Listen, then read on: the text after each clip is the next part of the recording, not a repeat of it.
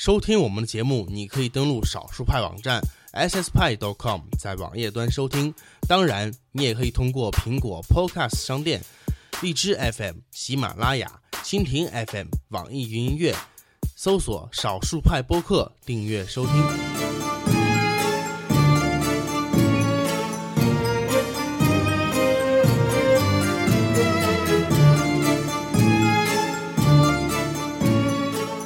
少数人的力量改变多数人的数字生活。大家好，这里是少数派播客，我是主播小 M 牌方便面。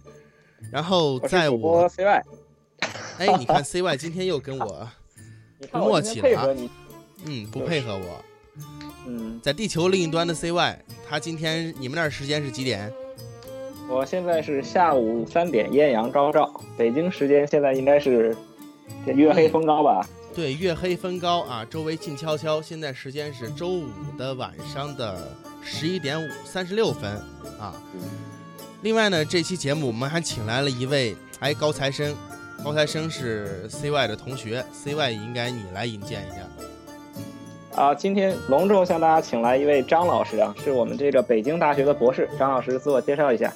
啊，大家好，呃，我不是博士哈，我是博士生，然后呃，我这个呃两个，第一我来自一个 H 开头的省份，所以普通话不是很好；第二哦正巧不搞不小心又感冒了，所以呃大家多多包容，多多见谅啊，有什么没有听懂的，我尽量再说一遍。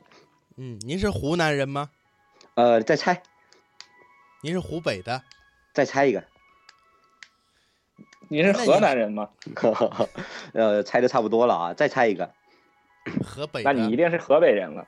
嗯，我是呃福建人哦，那咱们吃火锅或调尿。啊，对，嗯有好多种尿。呃，那另外一位嘉宾呢？哎，这可重磅了啊！是我们沪语节目播客谭炒凡的主播，也是另一位常老师阿辽。嗯、大家好，我是阿辽，然后我就用上海话跟大家打个招呼吧。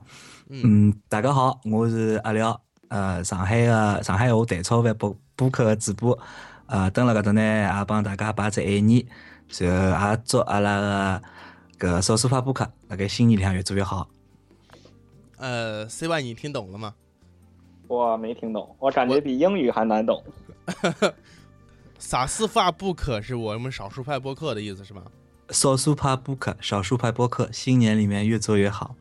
哎，谢谢你，谢谢你。哎，常哎，不要客气，我们私底下都已经不知道祝了多少遍了。单单祝贺祝贺有什么用啊？你应该微信红包发一下。对，哎，刚才张老师提到红包啊，红包这是我们今天的主题，因为二零一五年呢，今年春节刚过去啊，今天是正月十六，春节刚过去，这个春节大家认为最火的东西是什么呢？短我觉着小苹果，为什么会是？今年还不是小苹果，今年叫最炫小苹果。不是，它是叫什么来着？不是最新小苹果不知道，我都在抢红包，没有时间去看那个春晚。啊，都在抢红包是吧？包括我回家之后，我妈天天盯着手机抢红包。那阿姨这个手机用的还不错，对，红米，我不我不让我妈抢红包，为什么呢？为什么呢？我怕她不小心绑了银行卡，然后下了不该下的软件，然后被人盗钱。啊 啊啊！啊，我妈不绑银行卡，她就抢红包，甚至到最后我才告诉她那个钱是真钱，她很诧异。她说啊，我以为是抢着玩的，哦，是是，阿姨已经发出去好几万了，是吗？没没有发出去，她她完全，我们家好可怜啊，她完全不知道那个那个钱是是真钱啊，他就这么没有发过，全是抢，他觉得很有意思，他以为是什么游戏币之类的吧。嗯，对所以呢，今年的二零一五年春节关键字就是红包了啊。呃，提到红包呢，我们得从过去来看啊。哎，过去那个常老师，你们咱们都收过红包吧？对对啊对，都收过。啊，我看常老师差不多已经到了给别人包红包的年纪了。哎，这个说到发红包，我觉着不同地方风俗还不一样。像我们那个地方嘛，就是你得已婚了之后，你才能给别人发红包。所以你像我这种单身贵族，就是虽然这么大岁数了，但是还没给别人发过。不过那那个常老师，我就应该给大家发钱了。嗯，就是我也没有结婚，但是我也不发红包。就是可能真的是各地不同，包括就是同样在上海的，嗯就是发红包和不发红包或者收红包的规矩也不一样。像我有些朋友，他们只要是还没结婚就接着能拿，但是我哦自从我工作之后就再也没拿过。但是对那你跟是一直给父母发红包，嗯，就是你给父母过节只给父母发红包是吧？对，嗯给父母发红包。哦这个跟时代变迁有关系。过去可能结婚跟工作差不多一个时候，现在工作了，但是没结婚的多得很。那所以就会有的是工作以后不收红包，有的是结婚以后才不收红包。哦，可是有些是结了婚也没工作的呀。哎咱们咱们理一下啊，就是 咱们理一下啊，就我拿我家乡来说，我家乡在甘肃啊，嗯，在甘肃白银啊，在我们那个地方呢，我是这样，呃，我我最后一次领红包是在我大学毕业的时候。大学毕业的时候呢，是谁给我给呢？我的亲属亲戚，就是我的奶奶，呃，我的姥姥，我的爸爸妈妈，我的一些阿姨，我的叔叔，他们会给我给红包。然后，然后我们可以说这是红包大概给多少？因为我们那个地方呢，它是一个相对来说比较贫困落后的一个城市，所以我们红包的数额大概是在五十到一百到二百这个这个区间左右。呃，包括呃，包括我这两天也做了一下调研啊，因为我周围同事都是广东人，我做了一下调研，嗯，他们怎么给红包？他们就是结婚的给没结婚的给红包。啊，嗯就是我们刚才大家聊的那一样，结婚的给没结婚的给红包，谁给？直系亲属，亲属给也是一样。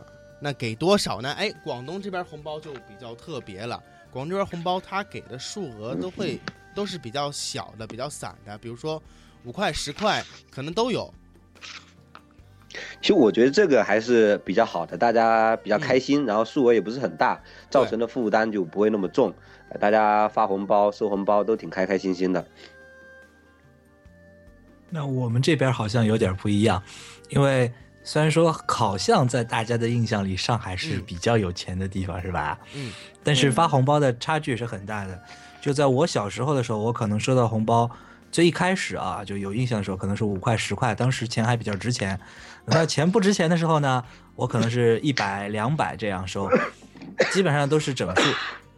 哦，钱不值钱的时候，你收一百、两百啊？对啊，所以钱因为钱不值钱了，所以收的多了。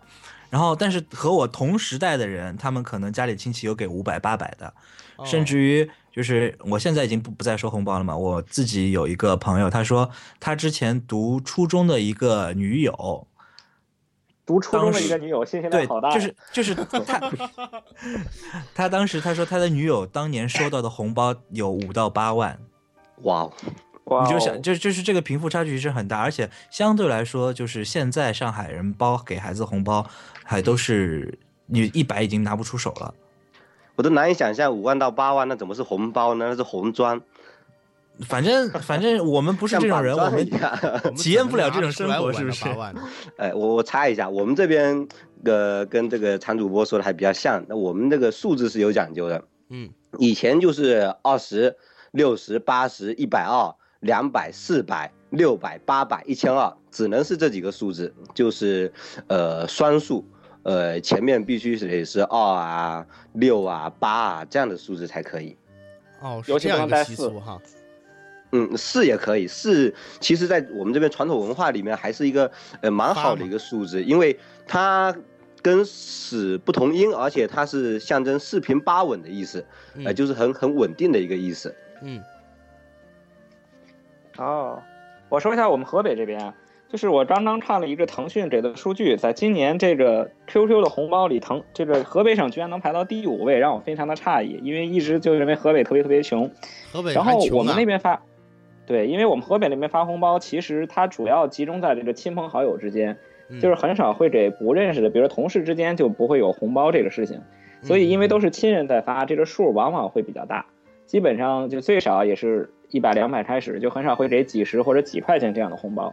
所以我觉得总量上可能会大一些。但是 也是因为这样的风俗习惯，所以在河北红包主要是集中在亲戚之间，特别是就是血缘关系非常强的亲戚之间。但是那个我在查资料的时候也看到，好像在南方那边，他们就是这种红包的范围会变得更大一些，比如说邻居之间也会给红包。同事之间也会给红包，然后领导和下属之间也会给红包。我不知道那个你们福建、上海那边是不是这样一个情况？那我上海表示基本上不会有给同事的，这种还是更南边一些，靠近下面海的地方比较多。广东、啊福建好像是就有立式红包这种说法，就包呃包括年初六开门之类的。对对对，呃，广东可能稍微多一些，我们这边我老家跟广东接壤，但是我们这边也没有这么普遍。嗯，是，这是另一种红包。我来说一下吧，因为我毕竟是深呃，我生活在深圳的北方人啊。我来说一下吧，就是在南方，就是广东这边开工的话，老板会发利是。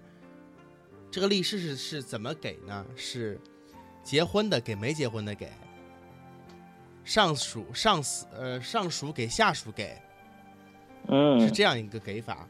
然后在开工的第一天呢，下属会呃没结婚的下属会管这些人要，他们都会很欣然的给。像呃像今年我虽然没赶上这一波啊，但是我听同事说，我们公司呢最少有给五块的，有给十块的，也有给二十的，最高的有给五十的，包括包括我们公司旁边就是知名的腾讯大厦，嗯，腾讯呢人很多，所以他们呃排队管马化腾领红包的队伍呢绕了好几个圈儿。听说包了一腾讯圈儿又一圈开工第一天基本上就是不干别的，只领红包。对对对。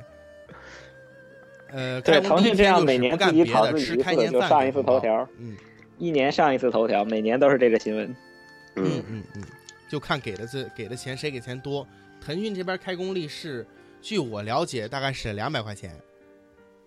这在我觉得开工利是都是比较少的。嗯但是我们就发现哈，这个这个广东这边有这样的情况，我们其他地方好像都是在亲属里头给，但是现在这个微信红包啊、支付宝红包啊，就不是这样了，好像是朋友之间啊，这个给的互相多一点，都是在群里啊，什么点对点之间的给多一点。嗯，嗯，嗯那大家都去抢红包了吗？对，我们可以我们可以先聊那个传统红包那一块儿啊，就是哎，嗯大家收到过最大的红包是多少钱呢？哎呀，都不好意思跟你们打招呼了。说我印象中最大的可能就是两千人民币，还是我父母给的，就其实已经不能叫红包了，类似于生活费打包一块儿解决了。啊，那其实也够多的啊。我最大的红包是我姑姑给的，因为很多年没见了，大概是去年还是前年的时候给的，是三千块人民币啊。嗯，那我这边的话，应该是八百还是一千，收到过一次。那时候还其实比较早，因为我工作也好几年了。但是我拿到钱之后，转手就偷偷交给我爸妈，我说快包了红包还给人家。哦，啊、我也是我父母包给我的，各八百，嗯，但是就是包完之后，就等于是呃开学以后几个月的生活费了。啊，都是当生活费是吗？哎，对对我觉得这可能是跟我们的年岁有关，我们都是这个九零头儿，还有那个常老师可能更老一点。啊，我八八六的，八五尾巴是我八五。八八的，哦，你是八我八年啊，那八九年就年是 都是哦八零后我是九零头、八零后、九零头，这这些就是可能拿的会比较少。现在我了解到啊，就是这个零零后啊，他们拿红包可能最大的会几万块，这样很高这样的数字。这可能但是我我记得在我们小时候拿了红包，呃，基本上自己也拿不到，就是网上也有段子啊，妈妈帮你把钱存起来，以后讨媳妇儿啊，然后或者说我帮你把钱存起来，你自己要乱花的。那其实，呃，我不知道大家什么样，因为其实比方说我的妈妈这边的亲戚过来发了红包给我，嗯。他们也有小孩儿，我爸妈也得付出去，所以基本上为了保证不要太吃亏，也不要太占人家便宜，嗯从谁拿的红包钱取出来告诉我妈啊，这个他们包了多少钱，妈你拿个新红包袋子把钱装进去发了吧，对对对对，对就是很多是这样子的。就是主动上交了就。嗯嗯嗯，这个也也有，就是我们家包括我妈，她经常这样跟我说，说亲戚之间换来换去没意思。可是还是得啊换对，我有一个特别好玩的故事要给大家讲。嗯就是我有一个发小，关系特别好，他是我的小小学、初中同学。然后呢，他的父辈就是他的爷爷，一共有两个儿子，就是他父亲和他叔叔。然后他们家呢，每年这个给钱的习惯是，他叔叔先包红包给我的，给我这发小，然后包多少钱，这个钱原封不动的就会被他爸爸拿走，再送给他弟弟。所以就是等于他们家的红包转了一圈，最后就到他弟弟手上了。嗯但是然后总额就变大了呀。啊，对，然后他每他小的时候呢，就跟他弟弟商量，就说这个钱不管是多少，咱俩一人一半儿，然后咱俩拿去买东西也好，吃东西也好，就咱俩分了。他弟弟就非常同意，就说好。结果等到他上大学之后，他弟弟突然变聪明了，于是乎这个钱就不跟他分了。所以每年他们家的钱，名义上说俩人拿了一样多的钱，但是我发小一分都没有，全都被他弟弟就给花掉了。真是一个好哥哥啊。不，嗯那那个钱本来就是弟弟他爸爸出的呀。对，你终于抓到 get 到这个 point 了。哎，咱们讨论一个点啊，就是咱们红包是怎么给，是什么样的？有没有这个利是封，就是红包那个信封呢？当然有啊，呃没有这个红这个信封还叫红包吗？对啊，这肯定个南北方红封袋差异了，但不一定是信封。常老师呢？常老师，咱俩都是北方人。我是有的，而且这个特别明显的特点是，我记得小的时候可能，呃，父母之间不太介意，直接就给钱了。嗯但是到后来，就是这个商家嘛，比如说超市啊、银行啊，就各种各样的服务型机构，嗯一到春节这期间，他就会送送这些东西，然后就等于大家家家户户就都有这些东西了。嗯嗯，哦，那这个可能我们那边人是粗鲁还是怎么地啊？我们发红包可能，反正在我遇到啊，我们发红包不是是不会这个给你套个袋子，会直接给你给钱。哎，我忽然想到一个问题啊，啊，因为我以前是学那个近代史的，嗯这个说明这个用这个红包袋、信封也好，这必然是这个，呃，纸钞大量流行以后的结果。你想以前都是用铜钱，用的压岁钱，那肯定就不是用红包。是个袋子呃，？是这样的，就说我的红包，我印象里面是家里也好，亲戚好，从来不会直接给钱，哪怕我外婆当时还人比较正常的时候，她给我就算没有红包，她也会拿一张红纸包一包，就就是一张外面红里面白的纸包一下，也要有一有一个就是把它封起来的意思，没有直接给钱的。哦，就是即便不给钱，也会给一个这样一个意愿，一个寄托，是吧？呃，不是，一定钱是有的，但是不管钱多钱少，外面一定是有一张红纸包一下，哪怕没有红信封。嗯哦哦哦，嗯，而且我我我这个没有专门去查啊，凭这个粗浅的印象，我记得，呃，在古代可能给的那个铜钱啊，很多是不能花的，它是像一个装饰品一样的，是花钱，就是上头是那个呃各种各样的图案的那种钱。对对对，好像那个叫验圣嗯钱，嗯，嗯，就是就是有些人挂在腰上的把玩的东西。啊，对对对那看来看来把这个压岁钱叫做红包，历史可能也不会特别的久。啊，估计是估计就是纸币流行之后的事儿啊。对对对，但是压岁钱很久，对，提到压岁钱，你们知道为什么要叫压岁钱吗？因为有个小岁钱鬼叫岁。对对对对对对，哎就说是在古？古代，说古代有一个小鬼，就叫岁，就是鬼鬼祟祟，就是那个岁。然后呢，这个东西呢，每年到大年三十儿的时候，会找小孩子去吓唬小孩子玩儿，就他嗯会把他的手放在小孩子的头上，然后小孩子就会病。嗯，对嗯所所以呢，这个就是大人们就害怕自己的孩子得病，他们就会每每个过年的时候守夜来吓唬这个祟。直到有一次呢，有一个人发现把铜钱，因为铜钱代表阳气嘛，就代表驱邪，放在床头之后呢，能把这个小鬼吓跑。嗯所以就大家每年的时候会给小孩子铜钱，就用来压这个小鬼，所以就叫压岁钱。哦，啊，啊我觉呃，得所以这个这边的就是说得特别唐老师，我这边听到的版本跟你差不多，但是说法是有一点差异。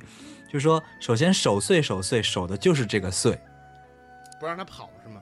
不是就是守着不让他来摸孩子的头，嗯对对就说对对，摸了头会发烧，发烧之后就嗯变笨了，然后就守岁。嗯然后我听的这版本是说嘉兴有一对夫妻晚上就守岁，那小孩要睡觉嘛，不敢让小孩睡，就拿了铜钱让小孩玩儿，那小孩就拿了八个铜钱在那玩玩玩玩玩，玩了就是装到口袋里倒出来，再装进去再倒出来。后来小孩睡着了，就把那铜钱放在那枕头边上了，然后那个岁来了。就是要摸小孩，结果那个铜钱就发光，把那个祟给吓走了，是红红袋子嘛。然后后来有说是这八个铜钱是八仙画的，保护小孩子。然后这两夫妻呢就把这个传说传出去了，就变成了压岁钱。嗯，这是我听的版本啊，这反正传说都传传的是越来越神。我是没听过什么版本啊。这个铜钱还是蛮有意思的啊！讲一个题外话，那个当时古代啊，好像是清代还是明代，这个有一个寡妇，这个守节守了好多年，最后赚了一个牌坊。那他儿媳妇就问他说：“哎呀，这个妈妈，你这个守寡这么多年，你是怎么熬过来的呀？”他就从那个包裹里面掏出三百个铜钱来，然后说：“啊，这个就是我的秘诀，这个就是每到晚上夜深人静的时候，这个寂寞难耐的时候。”就把这个铜钱往地上一丢，然后慢慢捡吧。等你三个百个全部捡满之后，腰酸背痛，累得要死，然后就睡觉了。我心里一直悬着呀，我生怕你讲出什么黄段子来。哦，对啊，我也 想这三百个铜钱应该不是丢在地上吧？那不知道丢在哪里？绳子串一串，扎紧了之后，对吧？哦，五十度灰啊！哈哈，这串是不是应该我们简称哔哔哔哔哔哔哔哔？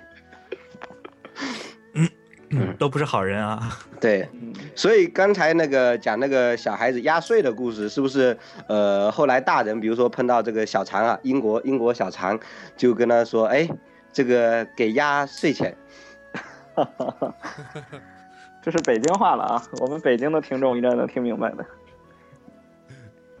你们都说什么梗，我都听不明白。给压岁钱，给压岁钱，我还是给你压。啊，给压岁钱，嗯，给你压岁钱，啊，对我们这儿还有这么一个习俗，就我听我老听家里老人讲，就是红包呢，它其实有些时候是为了，呃，就是驱赶一些不好的事情，比如说以前过年的时候，可能会给大家演戏，然后这个演戏当中如果出现谁演了死人，所有看戏的人就会或多或少给他包一个红包，就既相当于是感谢他，也是为了就是给他去这个彩头。啊，祭奠他是吧？洗晦气，对，洗洗晦气，洗洗晦气。嗯，那除了我们说过这些方法，还有什么方法能获得红包呢？做官儿、做老师、做医生。哎，这就这就阴暗了。这我们节目不能聊这个啊！我一直就聊这个，是我一直以为听众想听的就是这段，是吗？嗯，哎，那我们可以悄悄聊一下这段啊。嗯，这个就不是。咱们意义上的红包了啊，这其实是一个不好的东西。咱们习大大最讨厌这一点了。那个还记得之前中央台放的那广告吗？对，给老师包红包。你在侮辱我，你在藐视我，请你尊重我。我记得那个广告。对对对，然后后来就有一个人把它反过来。播了一遍，我觉得那个简直神剪辑，我那个才是真实的情况啊！对，我觉得那个确实是真实的情况，因为可能是在大城市的话会好一些，在小城市的话，因为资源毕竟少，然后他们个别人的权利会很大，会放的很大，这种红包现象是非常非常普遍的。就是寻租现象已经成为了不管是售方还是供方都默认的一个规则，对他们变成一种规则了。呃，就类似于你去你去医院做手术，你不给红包，他会给你胡做的，是真的会胡做的。而且就是如果有些地方他说比较严重的话，就是不但要给主刀医生，还要给嘛主那个主主要的麻醉师，对对，都得要给，这样他才会对你好一点。包括这个，其实反过来说。呃，中国的很多医生其实也挺可怜的，因为收入真的不高，相比于他的付出来说，收入真的很低。然后现在又是啊，那这个医保问题就不谈了，是吧？啊，我还我就闭嘴了。问题啊，所以我在想，你像国外有一些呃一些职业人员啊，比如说那个呃服务生什么的，他们是光明正大拿小费的，而且是主要是靠这个呃小费来维持他们的收入的。那这个是不是也是某种版本的外国版的红包？嗯，外国版的红包啊，对这个事儿我一定要给大家辟个谣，就我说一句实话，其实绝大多数人，包括我在这边见到的英国的本地人，他们对送红包不是就是送小费这件事儿，自己内心也不是很愿意的。所以呢，现在这边的这个饭店或者一些服务行业，他们直接会在那个 POS 机里就加上这么一个选项，嗯，就是就首先他默认就是要收你百分之十的服务费，不管你愿意给还是不愿意给，这百分之十是一定会收走的。剩下之外呢，还有两只钮，一个是百分之十五，一个是百分之二十。当然你要想给更多，你可以自己再给现金，但是就是你可以自己去手动选这个档位。也就是说，其实百分之十相当于是他强行征收的。但是这个钱是给到服务生吗？我认为应该是会给到服务生本人，因为他们那个收费的人本身对让你去给这个钱其实意愿非常高，所以我觉得他们肯定是有利润分成的。是不是全拿走不清楚，但至少我觉得他应该能拿比较多的一部分。嗯，那你要是之前给现金的话，就是百分之百装到那个服务生的口袋里的嘛？呃，那应该是因为你都放在桌子上嘛，就只有他过来会收这个桌子，所以他拿走了，别人也是不知道的。呃，这所以说这个东西其实还是你把它给制度化，就是如果你某一个职业的他的收入过低的话，那肯定是有各种正式的、非正式的各种制度会去弥补它的，不然你这个系统就没有办法运行下去。对，提到这个问题，呃，我作为一个媒体，我也说一下红包的问题。其实车马费不一样的是，车马费对对车马费我们会收到一个红包，名叫车马费。就比如说嗯我们去参加一些会议、参加一些发布会的时候呢，这个厂商会在参会指南里面夹一个信封，信封里面呢一般会有二百到五百块钱不等的红包，有可能多，有可能少。这个红包呢是大家都默认收的，包括我个人也是默认收的，所有人都会收的啊。说不定这个这个地方就会有听众会反映啊，你收钱了，收钱了，这这是所有人都会收的。他为什么嗯会收呢？其实这是有一个传说的啊，在之前呢，应该是从上海来的一个，在之前民国时期还是什么时期啊？上海会举举举办一些什么汽车的发布会，嗯。当时会嗯。请一些媒体记者来，但是媒体记者是一个收入比较低的职业，他们通常会骑自行车来，会走着来，最后嗯。导致就是有很多人会迟到，这个会议不能按期如期举行，所以呢，他们就就想个办法，就是我们可以会给你报这个来回的车费。啊，然后这样求求你，求求你打车来吧。对，怂恿你打车来吧。呃，这样我们会议也能如期举行。然后这个也就是慢慢成为一个媒体行业的潜规则了，这个问题现在得到解决了吗？没有得到解决，而且越演越烈吧，可以说是。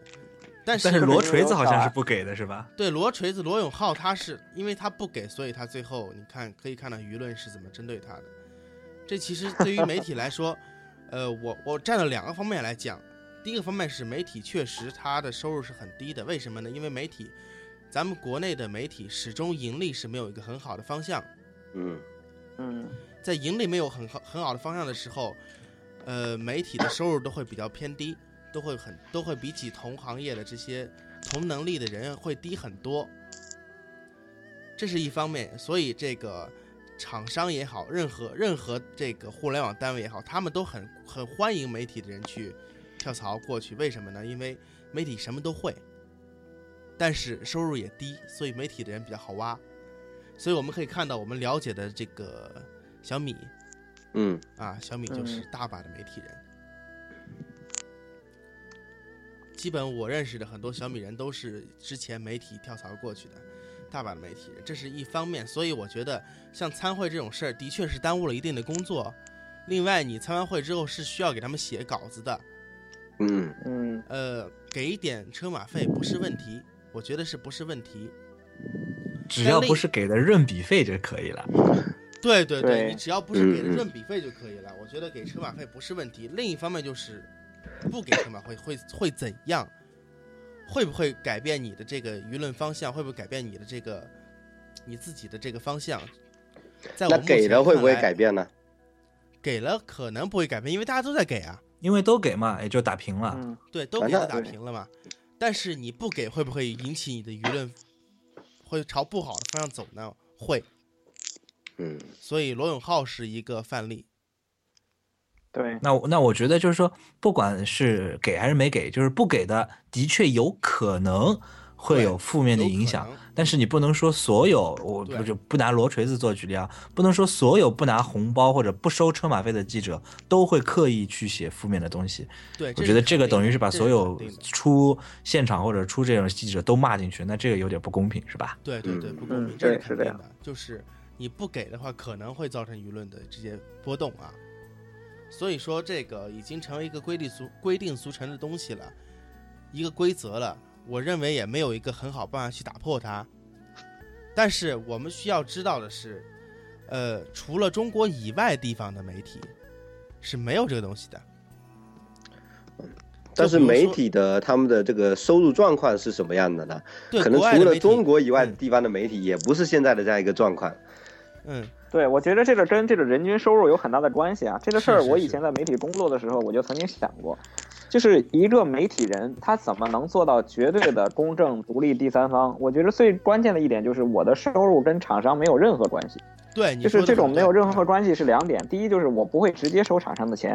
嗯。第二就是我这个媒体的存活，我也不用看厂商的脸色。对。就比如说你在英国，一个人他的人均收入这边大概是三千镑。每每月就相当于两三万人民币每个月，嗯，所以像他们，比如说我作为一个手机编辑，我我去买 iPhone，我去买就是各种各样的手机，完全不是负担。我买回来了，我自我自己买的，我就想把它砸了就砸了。我说它不好，它就是不好。但是你说在中国，比如说一个手机编辑，他一个月的收入可能只有四五千人民币，对，他买一部手机都很困难。然后他的绝大多数收入是来自厂商或者是与厂商相关的情况下，他如果得罪厂商，他自己连饭碗都砸了。所以。就这个时候，媒体就成为了厂商的一个附庸，所以他没有办法彻底做到独立、客观、第三方。我觉得，就比如说，呃，前天 z e l e r 就被骂，就被老罗骂说你你是被人包养的。但是这个情况说白了，中国的科技媒体或者绝大多数科技媒体都一样，其实背后都有厂商投钱或者是参股嘛。对对对对，其实都是这个情况。倒是没有投钱，你你广告位总得卖给他们吧？嗯，他们肯定会占占着你的这个你的盈利吧？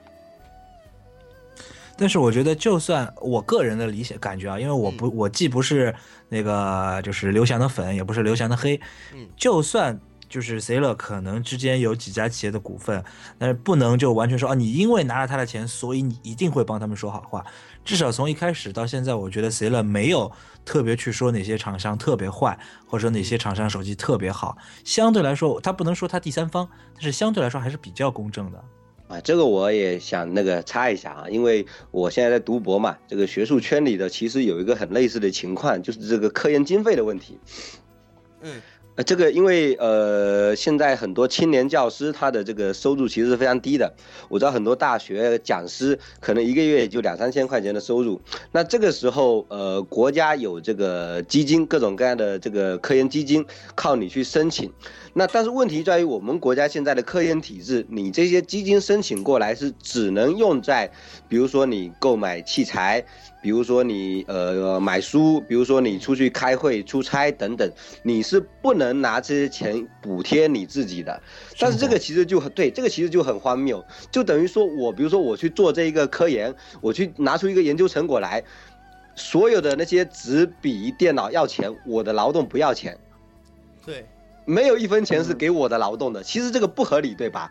你就把这个钱给你，你就等于是政府或者说是社会，我花钱向你一个科学家或者向你一个社会学家，我买你的研究成果，嗯，这个很应该啊。但是现在我们的科研管理体制导致现在怎么样呢？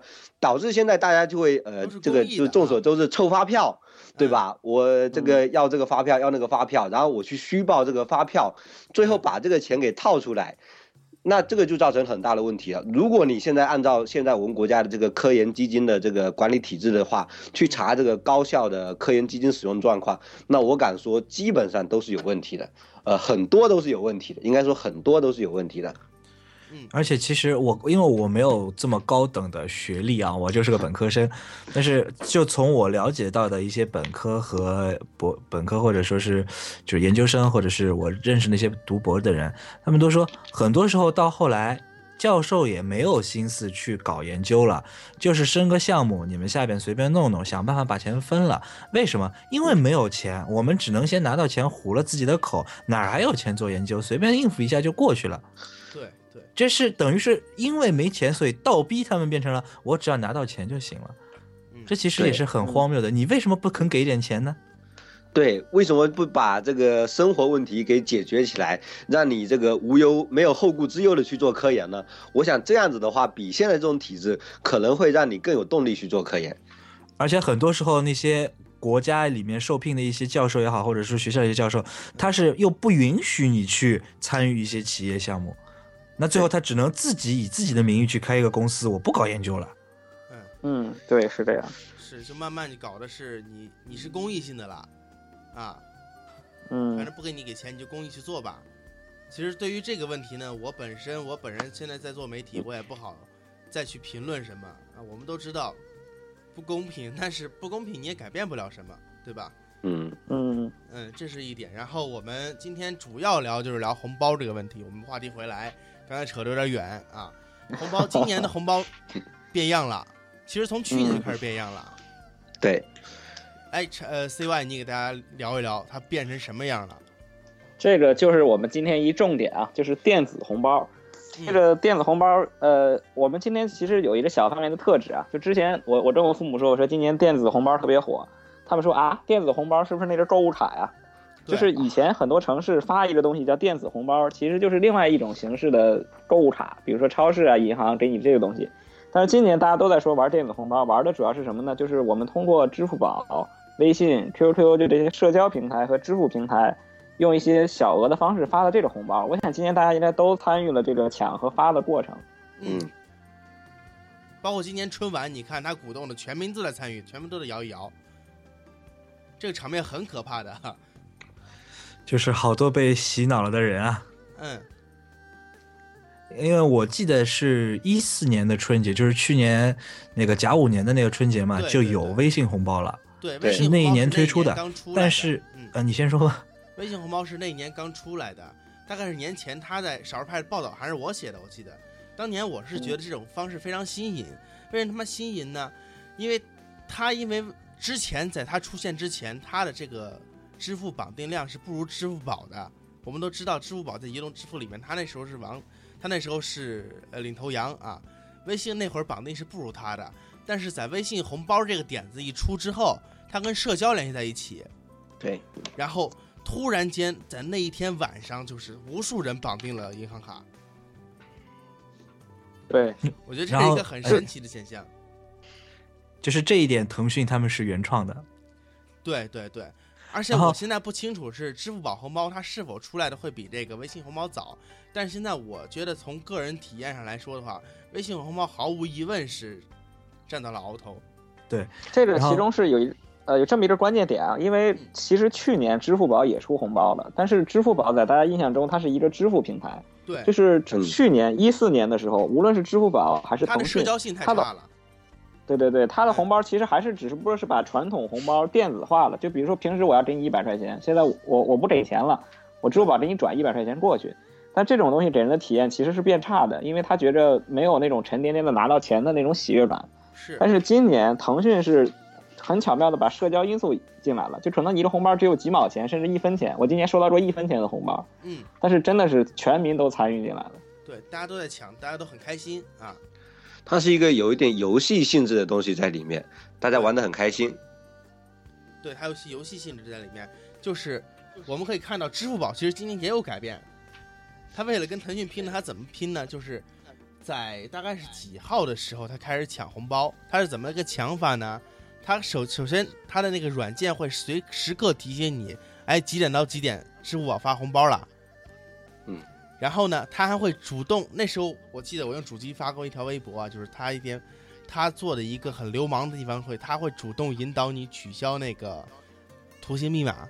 对对对，啊，我觉得很哦可怕的一个事情啊！一个支付人家居然主动引导你取消图形密码，那为什么他会主动引导你取消呢？就是让你来更方便的抢红包。他抢红包嗯在主页的时候会有一个、小游戏，一个小呃一个长得很猥琐的这个红包小人在那跳啊，然后你点击它之后，它会有一个小游戏，就类似于我们在那个商场里玩那个打地鼠一样。然后我们点击它那个红包，很多人就是把手机都点碎了。就点一下，它放个屁就消失了。然后你点了几百下，可能就点中一个啊，你点中了一个红包，然后打开一看，一块钱。对对对，大概就是这么玩的啊。我不知道那个红包大家都有抢吗？你们你们仨都有抢吗？我没有，我是真没参与，我是真我没参与，我承认我都不知道这是抢了，今年是马老板亲自发钱是吧？你说什么？发发了一个亿是吗？这个钱是马云自己掏的是吧？马云自己掏钱不是先后好几次吗？过年的时候不是说了吗？问他那个脸长得像什么，答对了就分分钱嘛。他长得像什么？哎，我插一个，那个马云他双十二、双十一的时候，他那种呃打折的礼金券，他是不是也叫红包？对他今年把那个打折的礼金券也放成红包这个品类去放出来了，甚至甚至有网友，呃，那我不知道那是真的假的，他领到了一张那个，呃，玛莎拉波音蒂七四七的 波音七四七的购买优惠券，啊，对对对，波音七四七那张好像是优惠五千万是吧？对，波音七四七的购买优惠券，还有玛莎拉蒂是是张十五还有玛块钱的莎拉蒂十优惠券，五块钱优惠券，还有人真的去买了。真的有这种优惠券吗？呃，真的有，就是很多网友现金可能没抢到，大家抢到都是这种优惠券，这种双十一、双十二其实都有这种优惠券啊。嗯，就是说到微信，因为去年的时候我知道有微信红包，但是嗯我本身对于这种电子消费的安全还是有一点顾忌的，而且当时我还正好还没有换那个 iOS 的设备，还是安卓的嘛，嗯所以说我能尽量少的绑定我的银行卡，减少它在不同平台出现的概率。所以那一年的微信红包我既没有绑也没有抢，而且我觉得，哎呀，能有多少钱啊？但是今年由于一不小心抢了一个之后，这东西就像赌博一样，它是有惯性的多。少钱呢？啊而且今年是不是可以不用绑定你的银行卡？对可以直不用绑接放在就可以收你的那个零钱包里头。对对对，你不用嗯绑是可以收，但是你得绑了提现，你用的时候还得提现。不是你要发但是我知道很多人没有绑，他直接就是收了之后又发出去，收了之后又发出去，大家玩的开心。对，嗯，可对能，都是一种有这样的。玩法啊。咱们提到嗯玩法，其实微信红包它现在是有三种玩法。它去年的时候只有两种方法，一一种就是咱们说的这个定向红包，对，就是我给你，你给我，对我给你，而且金额是稳定的，是个定向红包，嗯我给你多少多少钱。然后另一种呢，就是你发的这个微信群里的，让大家去抢的这种红包，金额是随机的，数量你可以定，就很类似于我们这个摇奖是吧？对，嗯，嗯，对，对，包括包括今年是非常有趣一个事儿啊，就是我们公司发年终奖，哎，老麦就说，哎要不要我们试一下这个微信红包这种方式呢？我们都吓尿了。然后他就一那就拿一个二十块钱做了个实验，我们有同事拿了一毛钱，还好还好，就说呃，说到这个，其实我因为今年主要我还是在 QQ 里面发，因为我说到底啊，我对微信还是有一点排斥感。然后那个 QQ 里面发，他不是其实他发的那个群抢的红包也是两种，一种是嗯平等金额均均分的，比方说一百块钱十个红包，每个红包定额十块钱；还有呢嗯就是那个拼运气的，拼运气，而且就是。今年我不知道大家有没有在 QQ 群里发啊？最可恨的就是他有一个提醒，然后那些平时潜水不说话的呢，都抢的特别积极，抢完了呢也不出来说句吉祥话。对对对，我觉得嗯对对对对社交性现在很差了。哎，这个 QQ 群里是不管你是不是发红包的人，你都能看到有谁提取吗？对，都可以看到。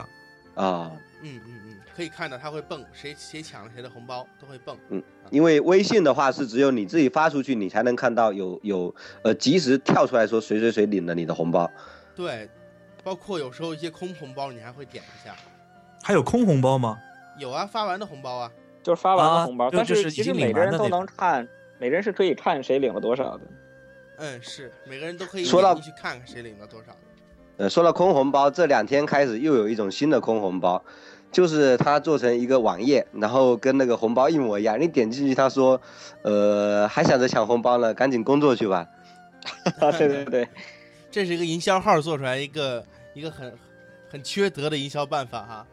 那嗯我不知道你们有没有留意，就是有一个新闻说是什么一个什么 AA 付款，嗯，它就是伪装成红包的样子，就是它的语言上是有一个陷阱在里面啊，你就点了之后你就点确定啊什么，反正你就跟着它一路做，做完之后结果就是你付出了这点钱，它是一个收款，但是它伪装成红包的样子。呃，嗯这个有这个应用出来，我还不知道，因为朋友圈里有人说，呃对因你私因为信我的话，就是你就会给我多少多少红包，就是以这种呃语言的巧妙把它隐藏掉。就是嗯这等于是他感觉是呃你拿到这点钱，但你真的按照他一步步去做的话，就是付出了这点钱，对，而且通常都是六十六啊、八十八这样的这种数字。对点赞的我给你点赞的，你给我包多少红包，然后很多人就会点赞，就会去包红包。对，可以这么说啊，我觉着就是二零一四年的红包，就电子红包，还是我们传统意义上的红包。但是到二零一五年之后呢，这个东西它的玩法，或者说由它衍生出去的各种现象，是我们想象不到的。就前几天一，对前几天有人说说现在微信红包变成什么了，就就可以变成任何东西，比如说可以变成一个提醒器，呃，就像嗯就举个例子，就我们办这期节目之前，咱们四个不有个群嘛，然后有一天小 M 就在里面说话，说哎大家什么时候有空啊，咱们录录节目吧，然后谁也不说话，其实好像大家都看见了，谁也不说话，嗯。小 M 就扔了四块钱到群里，咔扔一红包，让大家呼全出来了，对，就是这四块钱就不是红包了，它就是提醒大家，哎，大家都出来，我们要说话了。你不要这样自黑好不好？他明明是发 完红包才问的嘛，你把我们三个人逼格都拉低了。对，这个是，这个是一点啊，就是我发现很多在你在微信上去找谁啊，他不说话，很讨厌，嗯他不说话，你不知道看到没看到。哎，这时候我就想了个招儿，怎么办？你就一分钱的红包都行，你给他发一分钱的红包，他就过来抢了。而且现在红包有一个新的用法，就是我们这个过年的时候同学聚会，聚会完之后 A A 付钱的时候，这个时候这个红包就变成了一个这个这个这个转账的一个方式了。然后就说啊一个人五百块，那那那我们那个红包给你一个吧。嗯，还真是，我今年就是跟同学去唱 KTV 的时候，也尝试了这种方法去给我 AA，我当时觉得特别开心。哈哈哎，但有一个问题啊，觉得这是别人在占你便宜吗？对啊，你不觉得这是别人在占你便宜吗？就刚才那个常老师说的那个问题，如果有人比如还你钱，他用这种方式还，你是高兴呢还是不高兴呢？因为还钱的话，如果就就在我的理解概念上，如果你是以转账方式给我，那我认为就是你在还钱。你一边包了一个红包，说是送给我的，一边其实是还我的钱，我完全可以不认嘛。你这是给我的红包啊！哦，对呀哦那你钱还是欠我的，这是红包，另外的。你自己包的红包关我什么事儿啊？是不是？红包本身就是赠与嘛。你今天是给我醍醐灌顶了，我刚好有朋友也借我钱了，也是用这种方法还的。我在上一期节目的时候说过，嗯哎，呀，你真的是提醒我了，那是你给我包的红包啊，我的支付宝里没有你给我的打款记录，不算这个钱。前段时间就是我们说准备聊红包的时候，我就在网上看那个关于红包的一个视频嘛，里面就说到好像是南京啊，我没有没有没有地图炮啊，嗯。就是说有一个人他是欠人家一万元的工程尾款，然后过年了嘛，他想讨个喜气，想嗯。在那个包个红包给人家，结果一不小心呢，他自己也不会设置，点成了就是那个接龙红包。然后那个红包就被四个人分了，他要还钱的那个人呢，只拿到了两千五，剩下三个人当中呢还有不认识的人，然后他就在媒体上说，哎呀，我要去追讨，至于讨到没讨到呢，我也没有去看后续新闻。但是这种人呢，我就觉得你他妈就是活该，哎呦，脏话！嗯，那你们你好，你好好还钱不就好了吗嗯？如果你想表示喜气，你再包一个十块钱的、一百块钱的红包都行啊，你包一块钱也是个喜气，你干嘛要把一个正经的事情变成一个红包呢？你这不是把它正经事儿儿戏吗？对他可能就是当初抱着这个玩玩的心去发这个红包，但是没想到自己可能不会，然后去发错了，突然间就酿成了大祸。而且我还听说啊，是别人跟我说的一个新闻，我我没有去查证过。他说就是有人发错红包，就是也是还钱，是发错红包之后还去找支付宝，也不知道是找腾讯去索要，好像还赔了，还赔给他了。我就觉得这件事儿，我因为没有查证，我就觉得很莫名其妙。你自己做的选择，你自己应该承担这个后果。是是是，你发错了就是你的事儿、啊。对哎但我想这个可能是呃，如果假如说有什么纠纷的话，嗯这个到闹到网络上呃闹到法院的话，应该还是会按把它视为这个你已经这个这个这个转账还钱了吧？但是有一个问题就是。在中国的法律上，现在没有对这个所谓的电子红包进行任何的定义和规范啊。你就算你去法院，他也是没有判的。嗯，我们不是判法吗？现在无论是在社会共识上，还是在法律上，还是在这个金融监管上，其实对于整个电子红包完全是一片空白。就前段时间有人说这个玩意儿应该收百分之二十的个人所得税，对，但是具体怎么去办，谁来收，也是，嗯，也是完全没有一个定论的。呃，我这个前几天还在微博上看到一张图片。看着好像是某地的这个纪委发的这个一个表格，让这个这个这个我们党员干部们每个人都填一填，说春节期间收了多少的微信红包，然后每一个有多少有多少有多少。哎，我觉得这个可能确实还是一个一个一个一个值得关注的一个。哎，是怎样的？哎，纪委，我一听纪委这词儿，我又两耳，是吧？他可能就是呃，我们刚刚讲的那种呃不好的那种红包，可能也有人暂时趁着现在这个监控不是很严格，就通过这种方式给你打过去了。对，但是他有上额对吧？他上额是两百块钱啊。微信红包有上额吗？好像真没有啊。我看那个王思聪说他发了一百多万吧。他发一百多万是分开发吧？分批发吧。那也不可能，一百多万一一分两百块钱，这得发多少？呃，不止的，因为我有那个朋友，他们老板好像是有几百、几百、几千、几千的发的。你想，那个支付宝接龙红包就一万嘛？嗯嗯嗯，就是有一个问题，就是的的确按照现在的技术手段是可以追踪到所有人发送和接收的红包，但是有一个问题，谁去做？对对，还有一个问题就是，如果我想要规避这样一个来抓我。我完全就比方说，现在都知道情人高官，呃，不，不是高官的那些老虎，他们养情妇，那情妇在法律上和这个高官是没有任何可以追溯到的关系。那如果让情妇收了钱，就保存在情妇这里，那其实高官也是拿到了好处，但是在法律上你没有办法追溯到他呀。对，另外我觉得这个事儿很简单，我们建一个小号不就完了？对啊，是吧？但是小号其实相对来说也是要有一定技术条件的嘛，找个情妇多方便，是不是？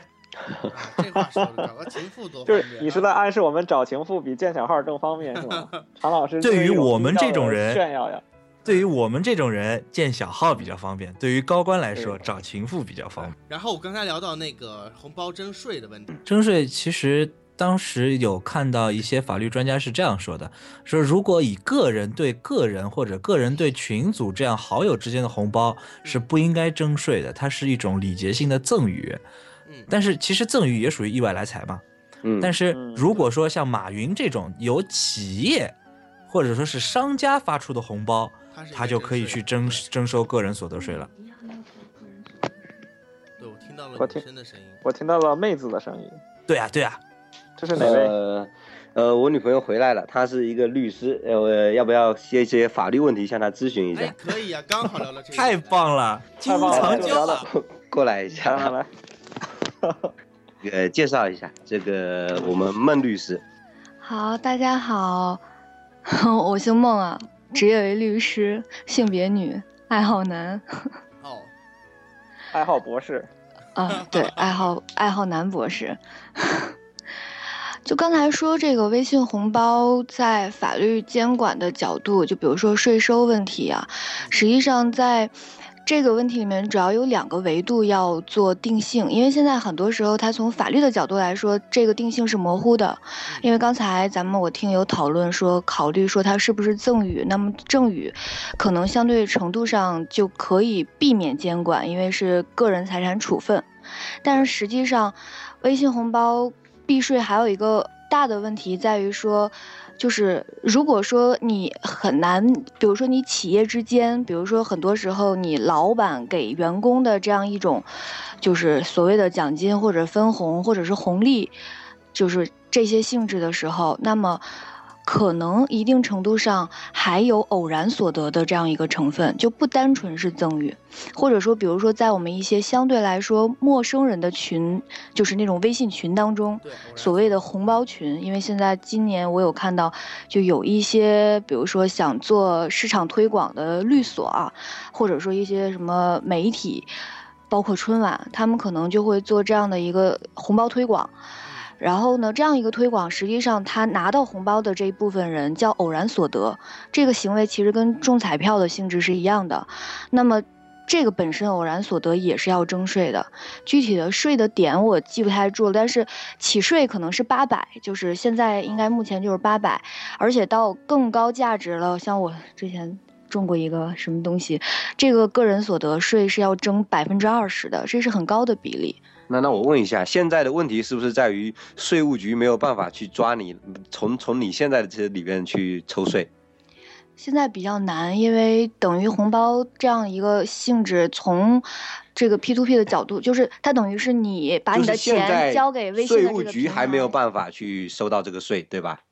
对，而且也很难定性说你到底是一个个人之间的普通的金钱转账往来，还是说这样一个偶然所得的。那如果有邪恶的老板就用这样方式给你发年终奖，那不就是省了一大笔税吗？本身年终奖也是可以避税的啊，现金交付就可以。其实我以为他想说，本身年终奖也没多少钱，到不了八百这个起征点。好伤痛啊！我就是这样的，我连年终奖都没有啊。咱不吐槽老板啊，我们老板可能也会听节目。嗯，不，这是给你们老板找了一个省钱的办法。嗯嗯嗯。然后我们大概查一下，今年这个支付宝红包，包括微信红包，他们发了多少钱究竟？啊，然后我这边得到的数据是，支付宝红包它今年春节七天发放红包总金额是两个亿。嗯。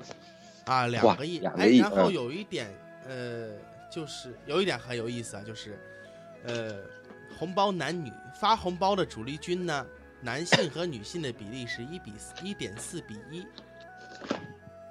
对，就是在发红包的人里面有百分之五十二点五的为男性，对。但是反过来，在收红包的人里面有百分之五十四点四的为女性，非常的奇特。就是说，男的发的多，女的收的多。是这样，是这样。嗯，那就说明说明了一个什么问题呢？男人不值钱啊。女人是红包的中流砥柱。这是不是因为点对点的红包实际上占的数量也挺大的？可能是这样。其实我。主要可能我觉得是这样啊，女性她可能比较更爱抢红包一些，男性那不一定，很多男性都很爱抢红包，可能不是很感冒。你太单纯了，这说明男生给女生的点对点红包太多了。然后说明女生接了红包之后就没有别的表示了。对，说明女生她接了红包都囤起来了，她不会再发，但男生接到之后又都发出去了。那不一定，我我还是认识蛮多女生都发出来了，只能说呃一部分就是谢谢你的红包，你是好人。哦，好人卡啊，呃，其实这些都是猜想，到底是怎么回事？我觉得，呃，这个腾讯啊，个支付宝应该给出更详细的数据。哦，对了，还有一个可能性，就是在微信上男女性别是按照实际来的，是吧？是。但是 QQ 上有很多发红包的人，他女生就用男性性别啊。哦，对，这是这占很多一部分。我这个就不知道他是不是按照实际情况说绑定身份证来判定男女了。嗯嗯嗯，有道理。然后省份排名很有意思啊，就是浙江省，我们知道钱多 一个省，它是收发红包是第一，然后江苏第二，湖北第三啊。我们广东，哎，不是我们广东，我们我所在的广东是没什么没 跟完全没沾边儿啊。然后巨额红包，哎，巨额红包是有有广东了，汕头，嗯。汕头是十九万，哇，最大的红包有十九万，哎，那我们现在可以就是打开微信、支付宝可以看一下啊，就是我们在这个这几天里面总共收到了多少钱？我先看一下我的，我穷学生收支相抵大概都是三百多块钱。哎，打开这个我的钱包，然后微信红包里面有我的红包。我今年收到了九百一十四块六毛一的红包，然后收了五十四个红包，发出去八百二十七块四毛二的红包。哎，这其实也挺出乎我的意料的，因为我的印象下，我发的要比我收的多，因为我很少去抢。那我这边说下我的数据啊，我收了两百三十多，也是穷学生，都是同学们一分一分攒起来的，然后发出去了零。为什么发出去零呢？因为我的那个微信，我的支付密码让我给忘掉了，然后他要求我发的时候必须要输那个密码，然后我是实时忘掉了。但是我的手机号呢又是绑定的我中国的手机号，嗯所以我根本就找不回来这个密码，我就只能干收不能那你好意思去抢红包吗？那有啥然后不好意思？然后高潮还没来，高潮在于我最后把这二百三十块钱全部转换成英镑，然后我捐给维基百科了，干得漂亮！真的真捐了，真的，真的你，捐出去的时候不需要用你的支付密码吗？我捐的是我自己用英镑捐的呀，就是哦这二百三十块钱还静静的躺在我的微信里，啊，就用一共捐了多少钱呢？捐了二十五英镑，鼓 鼓掌。也没多少钱。然后常老师，你收到多少红包？呃，是我这个常老师吗？对，是你这个对常老师。呃，我是其实我主要的收发在 QQ 上，我微信上发发出是六十三块一毛六，收到是一百二十块钱多一点，然后我看一下一百二十块七毛一，但是其中有三十一块钱是别人的还款，这点比较郁闷。然后哦，对，我想起来了，我这个红包很大一部分钱的比例是别人的还款啊，可是能占到百分之七八十。嗯，然后在 QQ 上就有点吓人了。QQ 上显示我收到的红包是九十八个，收到金额两百五十三块四毛七，但是我 QQ 发出四十七个红包，总金额一千五百二十一块二毛。有钱，但是你没给我发。没有，我 QQ 是这样的，我基本上没有刻意的定向红包，嗯都是撒到群里的，包括我们的有台有的聊，哦，是吧？那我自己的那个播客的群里面，包括还有一些其他朋友的群，因为撒出去的时候，你可能就几十啊、一百啊，你都不觉得，但是发着发着发着，我那张卡突然就跟我说余额不足，我吓了一跳，我那张卡里当时还有九百多块钱呢，一看真的被我发完了。后来陆陆续续收一点回来，然后又发一点出去，就是基本上发钱纯粹是为了一个乐趣，能抢到多少也就无所谓了。但是你看到红包，你不能不抢，你看到了不点你就难受，看到我刻意不点我做不到。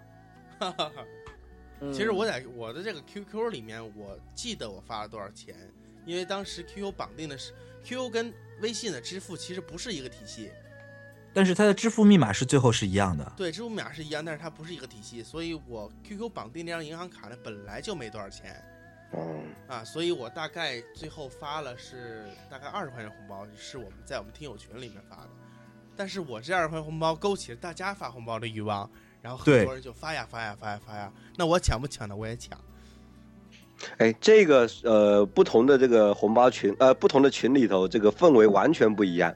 是，我我们那个硕士班群就是发的非常的热闹，那个一发可以发好几个小时，然后每次由这个抢到的手气最好的人再发一个，不停的接龙下去，玩个两三个小时没问题。博士红包我丢了一个啊，对，然后呃过了二十四小时又退了几块钱回来。博士都太是招黑忙了是吗？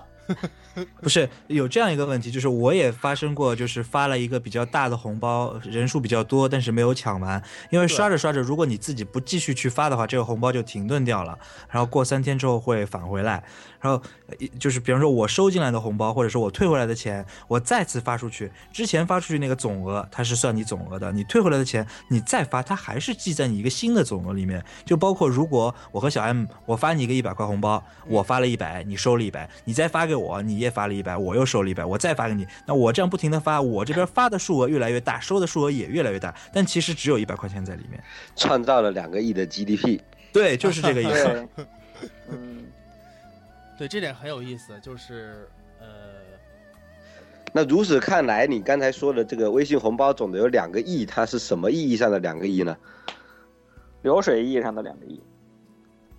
就是换了多少手，嗯，嗯因为你们实际上是没有形成买卖嘛，但但是嗯我觉得这个其中，如果你换一种方式，你这是以一个买卖为基础的，对吧？所以你们你对你们这个数啊，我可以给你们一个数据，然后也是来自腾讯，嗯从就是大年三十到初五六天的时间里，QQ 上一共发了一十一点六亿次的红包，微信上是三十二点七亿次的红包，就这个是指每个人发一包一个红包扔出去就算一次，嗯，就是一共倒了这么多。从这数据也可以看出来，微信的现在的活跃度要比 QQ 高很多，大概要高三倍。那也就是说，实际上，呃，他们的主要目的还是希望你能够绑定这个这个银行，然后习惯使用微信，或者说用用这个支付宝作为一个你一个移动支付的一个窗口。它本身是没有办法从这个红包的收发里边去盈利的，对吧？对，对，它其实就是鼓励你们绑定，但是有一个很讽刺的现象，就是刚才那个 CY 老师发生的这现象，就是我绑定了，我发过了，到第二年我他妈都忘了。嗯，的确有很多绑定用户，但是这些户都是死的，就像有很多支付宝账户也是死的一样。那好，那现在问题来了，就是死在这个零钱包里这些钱怎么办？什么怎么办？人家自己就是自己，因为这个钱它本身在我们拿到之前都是在银行银行已经转账给了第三方，就比方说腾讯或者支付宝，嗯应该是是我现在是应该在腾讯里面，那就是在腾讯手里啊。对，只是他什么时候兑现给你而已他他没有产生流动的话，就一直在腾讯那。对啊，但是这个钱就是他的了呀。嗯，这是不是一种巨大的财产浪费？一个人浪费几毛钱，其实钱也不少。对于我们来讲是财产浪费，对于腾讯来讲，它又融了一大笔资啊。啊，是这样。嗯，对，他们是，就包括今年我们可以看到，这个包括腾讯也好啊，BAT 三家，对，CY 同志就给腾讯融了两百多块钱，给他们无息的贷款两百多块钱。对，还没有分红，没有没有没有没有发出多少钱，然后我们都知道这支付宝啊，这个微信他发了很多钱，那我们都觉得是他是不是亏了？我们都想是不是亏了？你们怎么认为？他发给你的钱你拿到了吗？你用了吗？这个就和很多网盘说我给你十个 T 一样的他发了5，块你连一一百个 G 你都没用到，但你感觉你有十个 T 呀、呃，但是你想，中国人那么多啊，对不对？他发了两个亿，我确实拿到了五块呀，你说他是不是亏了呢？其实我觉得这个钱最终还会流到它的生态里面去。比如说阿里巴巴发红包，双十一发红包，我最后这个钱全都花到阿里上面去了。可能对于我一个个体来讲，比如说我今天抽了五十块钱的红包，我买了一个五十块钱的东西，对我来讲，我可能确实是白得了五十块钱。嗯，但是从整个阿里的生态讲，它肯定是赚钱的，而且赚的是肯定要比他发的红包多。我拿到了五十块钱，我就肯定想去买个东西，说不定我就因此又多搭了五十块钱进去，我花个一百块钱或者我花个两百块钱去买东西，对只要本来不想买的。对，钱在他的池子里面流，他一定有好处。对，嗯这其实是一个，这其实是这样一个问题啊。我站在媒体的角度上来说一下啊，呃，支付宝和微信红包他们是做什么用的呢？他们是一是做线上支付，其次就是要做 O to O。O to O 呢，得要更多的人用才能对他们产生价值，产生产生意义。呃，怎么让更多人用呢？让他们绑定绑定银行卡，对不对？嗯，所以呢，你怎么让他们绑定银行卡呢？你得宣传啊，对不对？你得找媒体发文章啊，对不对？但是发文章花的钱还不如这样发给你们呢。对对，这是这是重点所在，你知道吗？就是你找媒体发文章呢，其实媒体发文章也是很贵的哦。你找媒体发文章的话，你钱不如发给用户呢，因为你发给用户，热点在你那里，等于是媒体还会反过来这反过来报道你。你想，哎我特别好奇所以说怎，么算就是他们赚了，嗯，对，嗯。CY 这个呃，在英国或者说在国外，他们这个一些公司是怎么推广他们的这样的这个呃移动支付的？哦，我觉得这东西是这样的，就是，呃，这边的支付主体，其实就我前我之前看过一篇文章，说阿里巴巴为什么在中国能取得这么一个统治性的支付地位，其实是因为银行没有把自己的支付手段做好。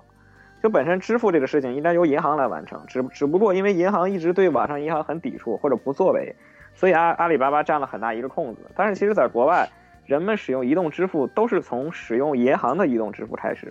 而为什么去使用银行的支呃这个移动支付，是因为银行自然而然的就要把这个服务铺到你身边。比如说我们这边转账，转账简单到什么程度？就是你只要知道这个人的手机号，就能给他转账。比如说咱俩用的是同一家银行的银行卡，比如我是巴士来，然后我在手机上就装巴士来的一个 app，然后我只要知道你手机号，就直接转出去了，什么都不用填。所以人们自然而然的就用上这个东西了。但是这个东西是谁用的？是银行用的，他就牢牢的把你套在了这个银行的生态里面。所以啊，有一个很类似的东西，我之前看那篇文章，中国银联是不是已经注意到了这个问题？对，但是我觉得以我说句实话，以中国这种金融行业的制度一日不改变，就是他想占据一个主导的位置，我觉得是很难的。还有就是我个人的意见啊，因为中国的各家银行虽然说他们是在一个大的生态环境圈里下，但是其实是各自为政的，各家银行之间的互动还是比较差的。呃，不管你是哪个银行，你要还另外一家银行的卡，原来是多么的不方便，所以当时就有一个拉卡拉。后来有了支付宝，它来弥补了你们银行之间的问题，包括弥补了你银联的问题。现在的银联支付有多少人在用？没有人用啊，因为支付宝快啊，也不收手续费。那中国还是一个有很多值得开发的地方，正是由于过去的不完善，导致现在还有很多机会存在。对，是这样。其实你说到这个问题啊，就又回到我们之前讨论的问题。这个红包电子红包的出现，就是一个极具有中国特色的，嗯，所谓的技术创新。因为这个东西在国外是红包，无论是红包还是电子红包，在国外都是没有的。人家不不送钱啊，人家送瓶酒、送束花，我们就爱送钱。我们比较实在。所以这个东西啊，其实就是一个，呃，一个地方一个特色的问题了。嗯。就我一直有一个观点，我觉得一个科技的应用啊，它一定是要把握两个问题，一个是民族性，一个是时代性。就是说，这个时代性，你一定是要走在时代的尖端，是最先进的一个科技。但是你这个科技你在应用的时候，一定是要根植于一个地方的文化传统，或者说一个地区的人的需要的。这样的话，你才能够在这个地区生根发芽。作为一个科技的应用的话，张老师这个说的很对啊。但是就是我个人的情感上来说。就同样是你给我发一个一百块钱的那个就是电子红包，我说哦好谢谢你。但是如果你是当面郑重其事给我一个红封袋，里面只有五十块，我可能会觉得我当面拿到的更有意义。就包括现在很多人会排斥说电子书我看着不舒服，我就要拿本书看。就包括说，我不爱那个电子炮仗，现在已经销声匿迹了啊！我就爱放那啪一响，说不定还炸掉我手中的炮仗，我就爱这个。这其实是就是实物对于情感的依附，相比于这种电子虚拟的来说，它更有一个就是人情上的一种接受度更高。对，那关键在于什么呢？就是你说的这个问题是纯粹的是一个传统的问传统性的问题，或者说是民族性的问题。如果你是你想只去替代一个完完全全去替代一个呃原本的东西的话，可能就会造成你刚才说的那个问题。但是如果你在替代它的过程当中，你又有创新，你有新的东西，你是呃原来的东西所没有的，那这个时候它跟原来东西可能就不一样了。微信红包它就既有红包的特点，又有原本红包所不具备的特点，把时代性和民族性给融合起来了嘛？嗯，那那就刚才提到这个电子炮仗。那您怎么看这个电子炮仗？电子炮仗，我觉得还是它就是，呃，纯粹只是要取代原有炮仗的功能，但是原有的炮仗功能它用户体验又不好，呃，没有把所有的功能全部给模拟足了，又没有什么新的东西在里头，所以我觉得它最后失败了。我个人觉得电子炮仗就是个笑话。对，你要说它响没有炮仗响，你要它亮没有炮仗亮，你还不觉得喜庆？旁边的人还觉得莫名奇怪，因为有些人他说我放炮仗我就爱闻硫磺味儿，你得让我闻到我才觉得放了炮仗，你这哔哩吧啦小喇叭响一下我没感觉。对，换句话说，它只是回归了传统，但是没有创造传统，没有一个什么新的东西出来。嗯嗯嗯，微信红包还是有新的东西出来的。对，对，它起码调动了人的社交属性。对，而且其实吧，微信红包好在哪里呢？就说我可以不用和你见面，但我能传达这份情谊。对，就比如说我在国外，可能按照以前的习俗，可能大家都见不到，这个红包我也拿不到。但是现在可能大家通过这样一种形式，就是真真切切的让人们体验到一个过年的感觉。我觉得这个可能对对于很多人来讲，也是一个很温馨的事情。那是因为你还没结婚，等你结婚要发红包了，你就不觉得它好了。哎呀，我迫不及待的想结婚呀！你你想给给我们发红包吗？对啊，那是必须的呀。啊，那我就等着你啊！我等你给我发红包。就刚才提到这个微信红包啊，它是在这个传统上加了些创新。哎，那么张老师，您是搞这个研究的，对吧？呃，您能不能给我们大概介绍一下，有些有哪些传统是被后天发明出来的？呃，其实这个非常的多。你比如说这个 C Y 同志，他在这个英国，对吧？你像这个威尔士啊、苏格兰啊，他们穿那个苏格兰裙，搞这个风笛什么的，呃，我们都觉得这个历史悠久，传统历史。实际上，这个就是大概一百多年的历史，呃，大概就是一八七零年左右，呃，被人为的发明、宣传、推广，把它变成了一个呃苏格兰地区的这样一个民族传统的一个这样的一个形式。啊，再比如说我们这个大家一说到这个这个川菜，就会觉得说啊，川菜就是辣嘛，这个或者麻辣啊，可能有的四川的朋友觉得是麻，实际上辣椒要到非常晚近以来，清朝的时候，道光年间才传到四川，真正形成以麻辣为主的四川菜，好像要等到清末明初，离现在大概也就是一百多年的时间，所以你就会发现很多我们以为历史很悠久的东西，实际上，呃，没有。有那么的悠久。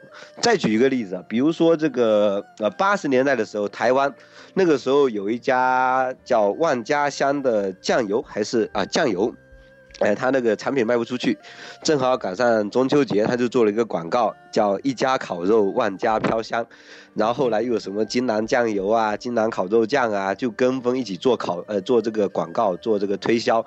推销他们这个烤肉酱酱油，结果一下子那个那一年的这个台湾中秋节就非常风靡烤肉，慢慢慢慢慢慢到现在，他们这个烤肉基本上已经取代什么吃月饼啊，什么什么什么之类的活动，成为了台湾的一个新的民俗了。我想这个是不是微信红包也是类似这个样子的？它也是创造一种新的传统，同时它又回归传统，还是回到刚才那一个嘛？就是创造新传统，回归旧传统，两个都结合起来。所以我觉得微信红包目前看还是比较成功的。其实春节也是后来才改为春节的，最原先春节是立春，后来哪个朝代是定为那个农月农历初一才把那个春节定到现在这个日子上的？哎，包括日本也是啊。日本以前的春节就是，呃，农历的春节，但是后来他们明治维新之后改用新历，结果他们把这个旧的农历年的这一些习俗全部搬到了呃新历的一月一号元旦。中华民国做过一样的事情，但是被老百姓给 玩了，老百姓完全不理。就是当时他也是要废除农历的那个新年，全都放到那个，还不允许不允许你休假。不允许你那个店不开门，但是老百姓最后全都就是阳奉阴违，就完全是没有办法。等到我记得是哪一年啊？是三几三几年的时候才重新那个颁政令，说是三四年，三四年时候停止了那个废除旧历，还是把那个农历新年作为新年。嗯，呃，是，所以我在想，我们现在很多呃互联网企业啊，你搞个什么 app 啊，搞个什么什么新的新的科技，是不是也应该遵循一下这样的思路？你既要这个最先进的科技站在最前端，但是你又要回过头来看一看我们文化里面有哪些传统，跟这些传统相结合，对你可能才能够取得比较好的，呃，至少商业上的成功吧。那至少马云做的不错嘛，双十一、双十二现在已经被默认是节日了。双十一真的已经默认被节日了。对，它取代了一个传统意义上的光棍节，变成一个购物节了。光棍节也是人为的嘛？对，这是非常成功的一个商业案例。就比如说，是也是像这个，呃，也是刚才我们说的这个微信和支付宝红包一样，它都是一个，哎，科技和人文结合的这么一个。呃，成功的案例，对，刚好我们播客啊，我们播客，呃，之前前一个主播 Alex 也说过，我们播客的主旨就是科技与人文的结合，啊，站在人文和科技的交叉路口是吧？对，站在我孤独的发现，只有我跟乔布斯。嗯，孤独的发现，哎，除了我们，还有一个胖子，还有一个死老头儿。嗯嗯，那今天的节目其实讲到这儿，咱们也差不多了。嗯嗯，现在时间是三月七号周六的晚上一点零三分，早上对，早上零一点零三分。常言，呃，CY，你那边的时间是？呃，英国时间下午五点零三分。对，这次节目呢，我们也是一样啊，跨度从深圳、上海、北京，哎，刚好北上广，没有广，北上深，英国啊。嗯。那在节目的最后呢，刚好我们有没有这个，也是刚过完年，我们能不能借这个机会，用自己的家乡的方言，一个比较传统的方式，给大家来拜一下年呢？行，我先抢第一句啊，因为现在不好意思，我从这个从小受教育就没学过方言，所以我我先用不太标准的河北普通话给大家拜个晚年，祝大家和和善善，团团圆圆。哎，这个我觉得应该给你一点嗯难度，因为你现在在英国读书，你用英国嗯你们拜年的方式我们拜年对年。你讲一下英国的方言，你会那个威尔士语吗？对，我们这边还真不拜年，大家就是 Happy New Year 就就就过去了。是吗？真的真的就是特别简单的一句 Happy New Year，而且大家特别的含蓄，就是这边好像没有这种传统仪式性的东西，就是在我们这边大家都是一种表情和动作上的示意，比如说点头微笑，但是嗯很少有我们中国那种就是大家公公正正的因为年这个事情向大家进行着祝福，很少。哦，是这样。哎，那嗯那个常老师阿辽，哎，来用你上海话给我们拜拜年呗。啊，登了搿搭，呃，祝所有少数派播客的听众，还有少数派播客主播，新的一年身体健康，万事如意，啊，蒸蒸日上，啊，就跟他干。我照样还是没有听懂，哈哈哈。呃，在这里呢，谨祝所有那个少数派播客的听众和主播，新的一年身体健康，万事如意，蒸蒸日上。嗯嗯，那下面是不是轮我了？然后福建人，诶，祝各位朋友大家新年欢欢喜喜，大赚钱。呃，听懂了吗？听懂了？没有听懂。祝各位朋友新年欢欢喜喜，多赚钱。对对对对对，多赚钱，哎，好的。那么我是家乡是在甘肃白银，我们那边说兰州话的啊。我这边努力学一段，因为没有这种环境，我可能憋不出来。祝大家过年好！然然后这感觉？像陕西话。对呀、其实我们跟陕西方言差不多的啊。啊，那行，那我们今天的节目就到此为止了，感谢大家的收听，再见，拜拜。再见拜。拜。这位这位什么？再会是一不小心翻涌微笑的脸，突然我感觉你没走